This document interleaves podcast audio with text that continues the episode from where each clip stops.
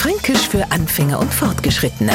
Heute Schellen. Ach, was waren wir als Kinder kreativ. Wir haben kein Playstation, braucht kein Smartphone und so Zeichen. Na, ein schöner Hauseingang mit ein paar Klingelknöpfle hat gereicht. Ich brauch nur beide reden. Stichwort Glockensturm.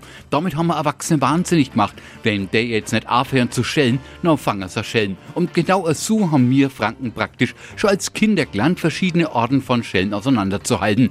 Der Nicht-Franke kennt natürlich auch unterschiedliche Schellen. Handschellen, Rohrschellen, die haben allerdings so überhaupt nichts mit unserer Schellen zu tun.